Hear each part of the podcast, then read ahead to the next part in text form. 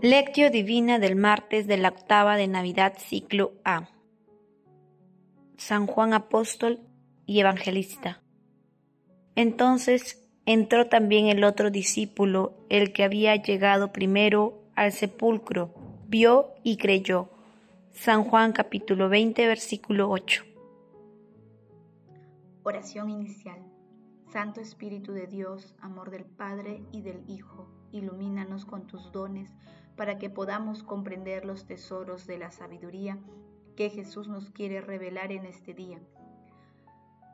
Madre Santísima, intercede ante la Santísima Trinidad por nuestra petición. Ave María Purísima, sin pecado concebida. Paso 1. Lectura. Lectura del Santo Evangelio según San Juan capítulo 20 versículo del 2 al 8. El primer día de la semana, María Magdalena echó a correr y fue donde estaba Simón Pedro y el otro discípulo, a quien tanto quería Jesús, y le dijo, Se han llevado del sepulcro el Señor, y no sabemos dónde la han puesto. Salieron Pedro y el otro discípulo, camino del sepulcro. Los dos corrían juntos, pero el otro discípulo corría más que Pedro. Se adelantó y llegó primero al sepulcro, y asomándose vio las vendas en el suelo, pero no entró. Llegó también Simón Pedro detrás de él y entró en el sepulcro. Vio las vendas en el suelo, el sudario con que le habían cubierto la cabeza, no por el suelo, con las vendas, sino enrollado en un sitio aparte. Entonces entró también el otro discípulo, el que había llegado primero al sepulcro, vio y creyó. Palabras del Señor, gloria a ti, Señor Jesús. Este es Juan, que durante la cena reclinó su cabeza en el pecho del Señor, apóstol bienaventurado, a quien fueron revelados los secretos divinos y difundió la palabra de la vida por toda la tierra. Hoy en el marco de la octava de Navidad celebramos a San Juan, el apóstol adolescente, hijo de Zebedeo, el discípulo predilecto, fue llamado por Jesús cuando se encontraba arreglando las redes, junto con su hermano Santiago, a orillas del Tibereades. Juan fue fundamental en la iglesia primitiva y nos dejó como legado el testimonio vivo del amor de Jesús para iluminar la vida de todo cristiano.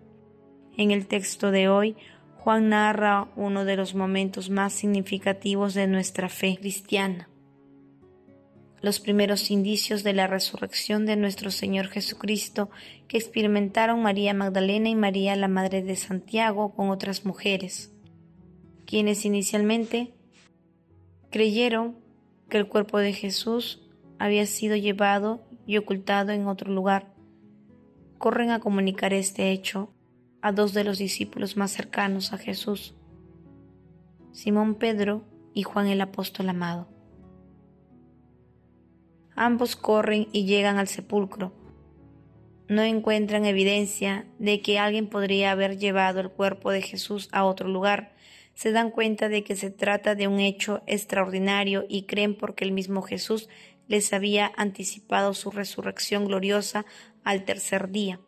La pesada losa del sepulcro separada, las vestiduras en perfecta disposición, ninguna señal de instrucción y otros signos los llevan a la conclusión de que sólo el poder divino ha podido intervenir en tan excelso acontecimiento.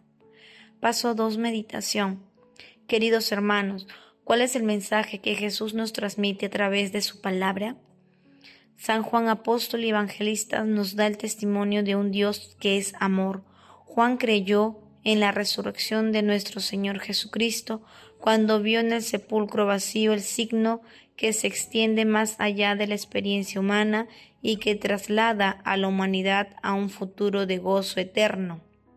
El testimonio de Juan es un llamado a buscar y a encontrar los fundamentos de nuestra fe en nuestras propias experiencias y vivencias con Jesús, a través de la identificación de su rostro en nuestras familias y en el prójimo, en especial en aquel que más necesidades materiales y espirituales tiene.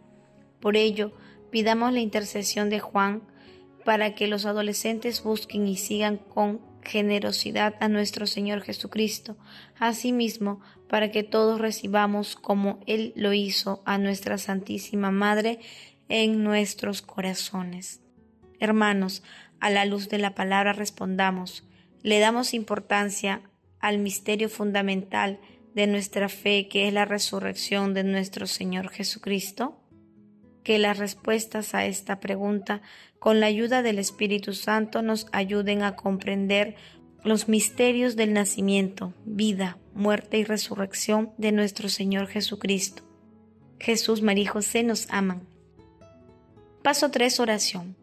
Oh Dios, que por medio del apóstol San Juan nos has revelado las misteriosas profundidades de tu verbo, concédenos comprender con inteligencia y amor lo que Él ha hecho resonar en nuestros oídos admirablemente. Amado Jesús, Dios con nosotros, ayúdanos a reconocer tu presencia continuamente para que, impulsados por el Espíritu Santo, vivamos una perenne acción de gracias a Dios Padre que te ha enviado a nosotros. Amado Jesús, tú que nos has considerado signos de Evangelio, haz que éste, imprimiéndose en nuestros corazones, pueda irradiarse a nuestro alrededor y comunicar a nuestros hermanos la alegría de vivir como hijos de Dios Padre, amados desde siempre y llamados a la plena comunión contigo en el reino de la vida eterna. Amado Jesús, mire con bondad y perdón a las almas del purgatorio y permíteles alcanzar la vida eterna en el cielo. Madre Santísima, te agradecemos por acoger en tu seno al Hijo de Dios y te pedimos que intercedas ante la Santísima Trinidad por nuestras peticiones. Amén. Paso 4. Contemplación y acción. Hermanos, contemplemos a Dios con un escrito del Papa Emérito Benedicto XVI. Dedicamos el encuentro de hoy a recordar a otro miembro muy importante del colegio apostólico, Juan, hijo de Zebedeo y hermano de Santiago, su nombre típicamente hebreo significa el Señor ha dado su gracia. Juan siempre forma parte del grupo restringido que Jesús lleva consigo en determinadas ocasiones.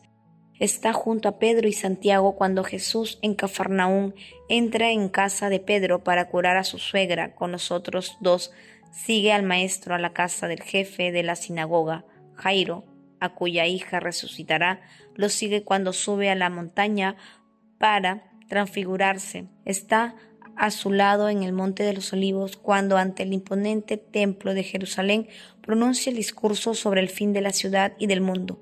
Y por último, está cerca de él cuando en el huerto del Getsemaní se retira para orar al Padre antes de la pasión.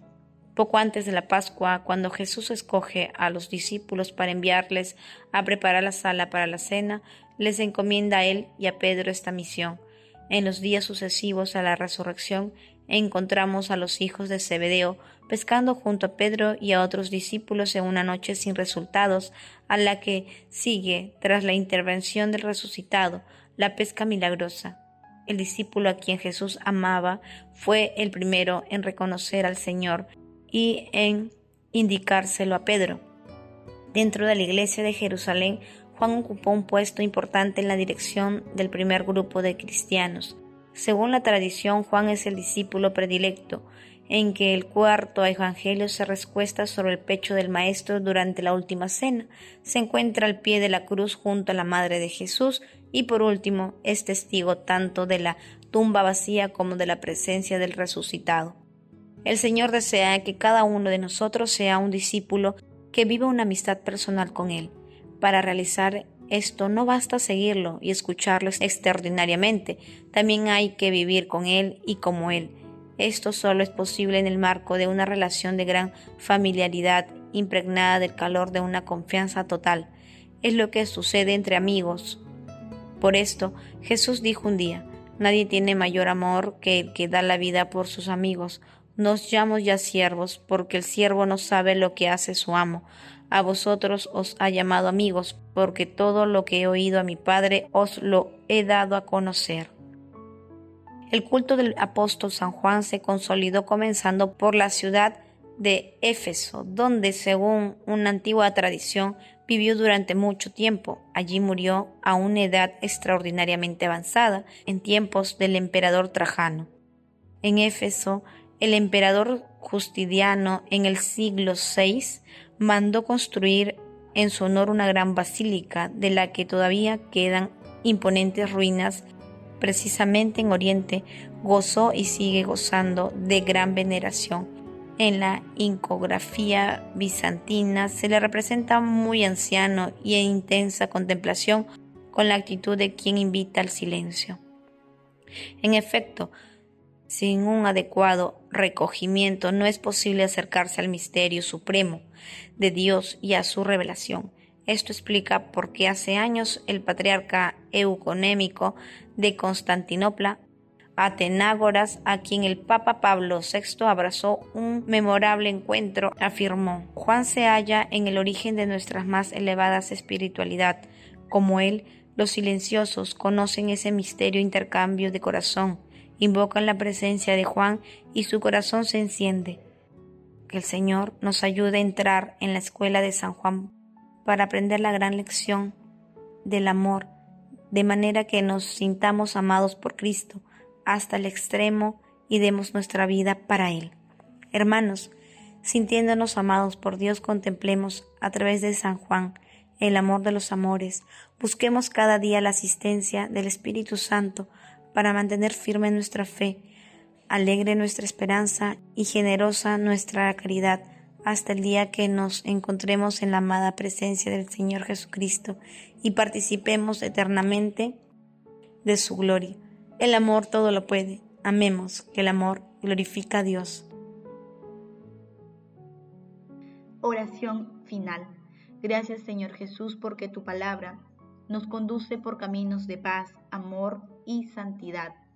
Espíritu Santo, ilumínanos para que la palabra se convierta en acción. Dios glorioso, escucha nuestra oración. Bendito seas por los siglos de los siglos. Madre Santísima, intercede ante la Santísima Trinidad por nuestra petición. Amén.